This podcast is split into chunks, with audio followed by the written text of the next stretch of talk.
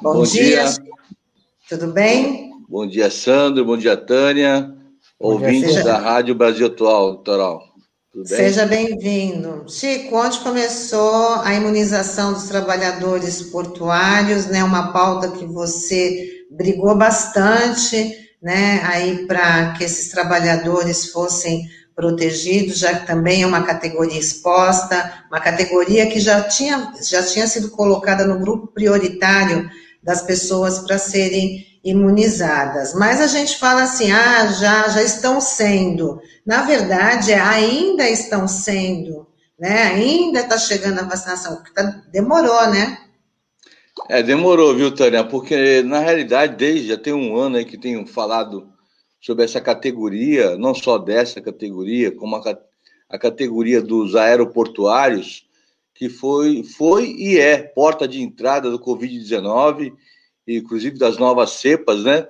E o governo federal não tem feito nenhum tipo de protocolo, agora está acordando para isso, né? Depois de mais de 460 mil mortos, está acordando para criar um protocolo sanitário nos aeroportos, e ainda muito falho, e também nos portos e sem contar da vacina, porque, segundo aí Dimas Covas, que deu depoimento na CPI, que a Rádio Brasil Atual já falou isso várias vezes aqui, é, praticamente quase 60 milhões de vacina poderiam ter sido já aplicadas até dezembro do ano passado. Então, nós estamos com muito atraso, Tânia. É um atraso enorme desse governo que tem um descaso tão grande numa categoria tão importante e é a categoria que, que onde é a porta de entrada do Covid-19, não só do, do Covid-19, mas também as novas cepas que estão vindo de outros, dos outros países, porque o porto ele é fronteira, né? Porque vem, vem tripulação de vários países ali na, nas embarcações e o contato direto ali são os trabalhadores que a bordo da embarcação vai lá, faz contato com eles e, e acaba se contaminando e levando para sua cidade, para sua família. Então, muitos trabalhadores morreram nesse período a gente lamenta muito esse descaso do governo federal e, sobretudo, Tânia, a gente percebe que essa vacina só saiu agora, ainda na quantidade insuficiente para não todos para todos os trabalhadores, por conta de muita luta, de muita resistência, muita manifestação dos trabalhadores portuários, é, fazendo, inclusive ia ter uma greve geral é, se não tivesse as vacinas. Então foi uma pressão enorme dos trabalhadores para que o governo fosse reconhecesse e trouxesse a vacina para Santos. É, só queria salientar, é, é, porque não há vacina para todo mundo, né, é, porque existe uma, um número de trabalhadores que foram divulgados na mídia, de 11 mil portuários, que é, não é isso, é muito maior que isso. Na realidade, tem alguns trabalhadores, inclusive ontem fiz um requerimento, e ontem vários vereadores na sessão se manifestaram a respeito disso, por exemplo, o agente de carga, que é o, o visitador de navio, que é o primeiro trabalhador a entrar a bordo, não está na lista de vacinação, a praticagem não está na lista de vacinação, o despachante de doaneiro, os caminhoneiros autônomos, vários trabalhadores que têm contato com o porto, o retroporto, retroportuário também não está na lista. Então, é, você está vacinando uma parcela dos trabalhadores portuários, que é importante falar que essa parcela tem que ser imunizada, mas é importante dizer que tem alguns trabalhadores que sobem na embarcação que não está sendo imunizado. Então, nós vamos continuar na luta, brigando para que todos, todos os trabalhadores tenham a sua vacinação e para que as outras categorias também tenham, também, como os professores, o pessoal da, da, da medicina estão que pararam, tem que voltar. Nós precisamos realmente ter uma imunização, uma imunização completa. Então, para isso, é preciso comprar vacina, né, Tânia? Se não tiver vacina, é, vai ficar difícil. E as vacinas, pelo jeito, só no segundo semestre que vão começar a chegar as vacinas novas lá. Lote. Exatamente. Vamos chamar o Douglas Martins, que está aqui com a gente também hoje. Douglas, bom dia. Bom dia, Tânia. Bom dia, Sandro. Bom, bom dia, dia. tudo bem? Tudo bom. Bom dia, Chico. Douglas. Bom dia.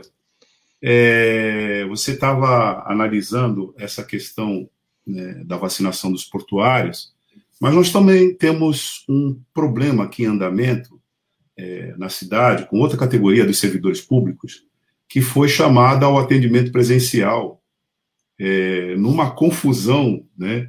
Mesmo quem tem comorbidade tem que voltar, né? no dia 14 agora de junho, e mesmo quem está só com a primeira dose da Coronavac. É, Chico, essa, essa pauta passou pela Câmara, pela Câmara, e como é que você está avaliando essa convocação do Executivo dos servidores públicos para o atendimento presencial?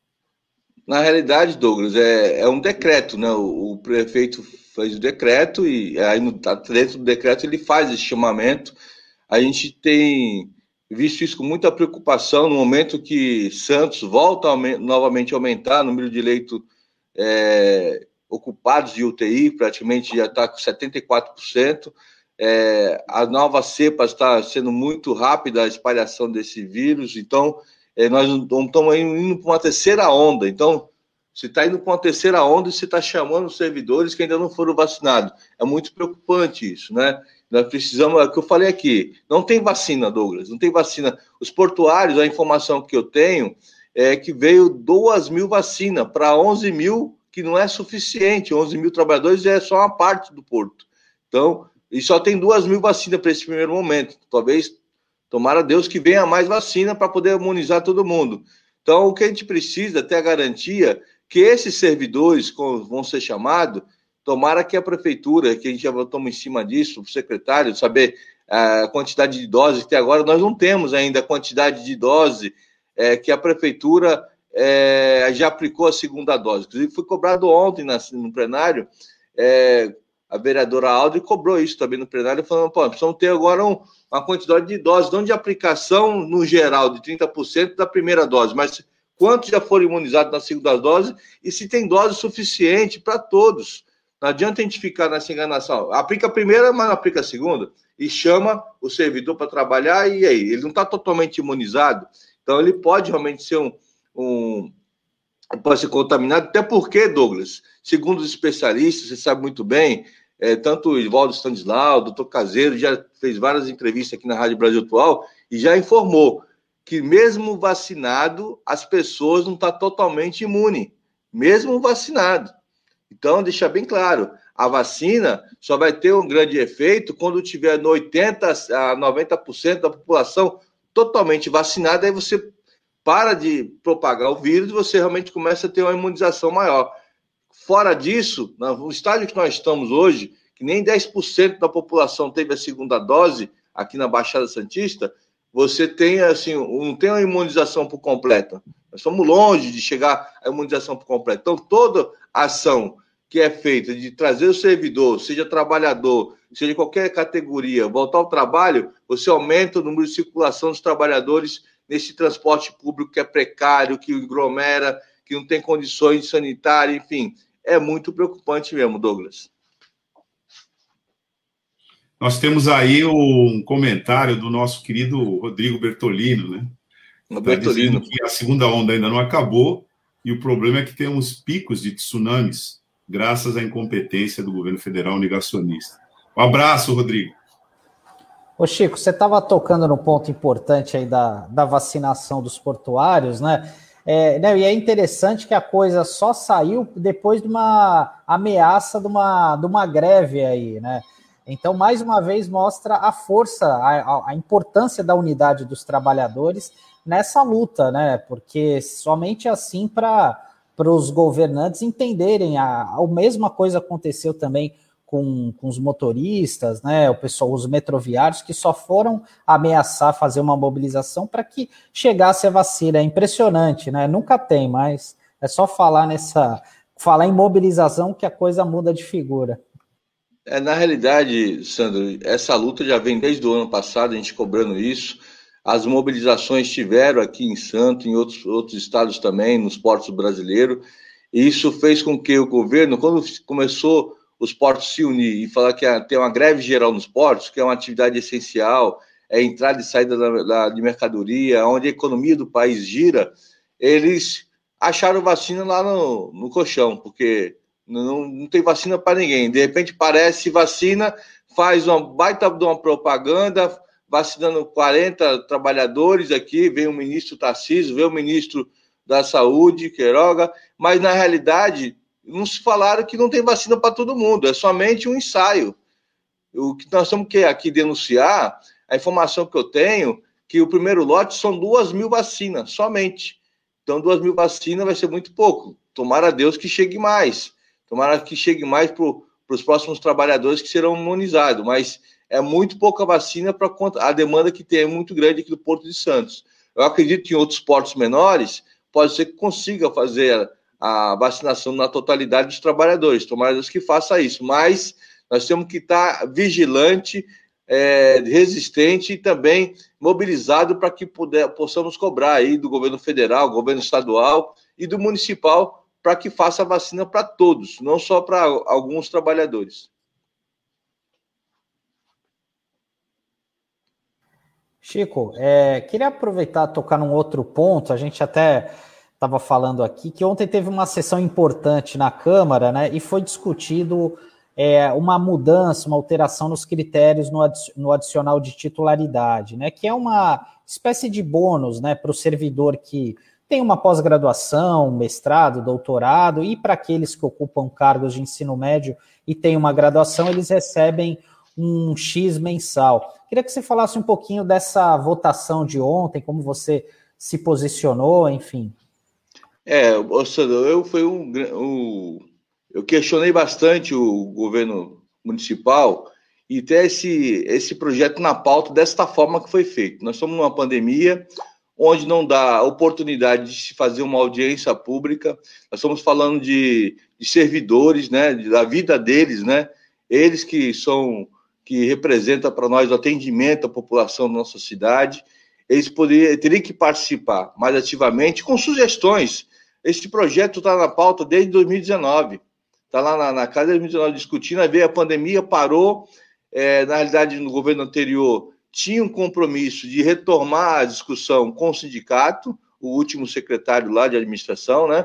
E esse compromisso praticamente passou geral, mano. Muito embora, Sandro, o projeto entrou na pauta, entrou na, na casa de 2019, ele foi modificado é, através das comissões, fez fez lá um arranjo nas comissões e modificou ele, não ficou na origem que, ele, que o prefeito mandou. Na época nem foi nem o Paulo Alexandre, foi o, o Sandoval, estava em exercício e mandou o projeto para casa.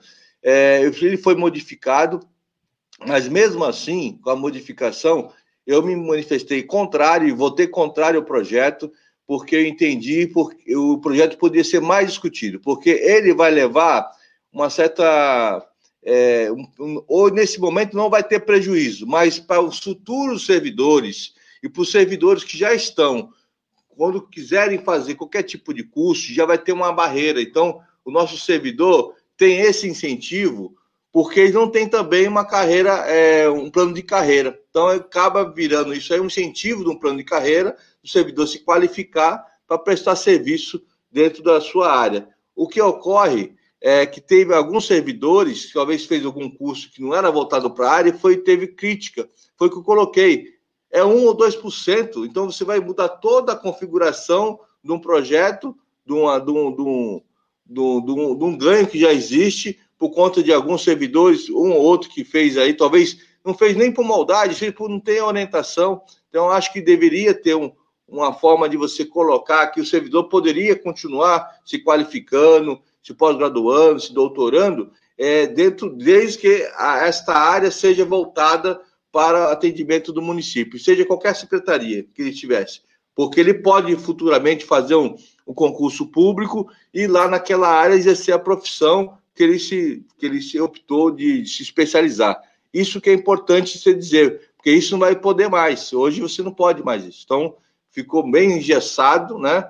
Eh, logicamente, garantiu-se os direitos de todos que estão hoje, né? ninguém vai ter nenhum prejuízo financeiro, nenhum prejuízo é, de remuneração, até porque não pode reduzir salário, mas os próximos servidores que virão já vão ter uma outra configuração com essa nova lei. Então, eu fiz o meu protesto, primeiro porque não houve diálogo com os trabalhadores, que é importante ter o diálogo com os trabalhadores e com o sindicato. Segundo, poderia ser melhorado o projeto e ter realmente uma garantia que o trabalhador vai continuar se qualificando para servir sempre melhor a nossa cidade. Bom, é isso aí, Chico. Muito obrigada aí por mais uma participação, trazendo aí as principais pautas da Câmara, né? Hoje também do assunto importante sobre a vacinação dos trabalhadores portuários. E a gente está te aguardando na sexta-feira, Chico, com o programa Coticidade. Tá bom? Tá bom.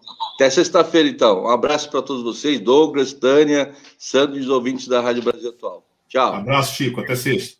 Tchau, Chico. Até mais.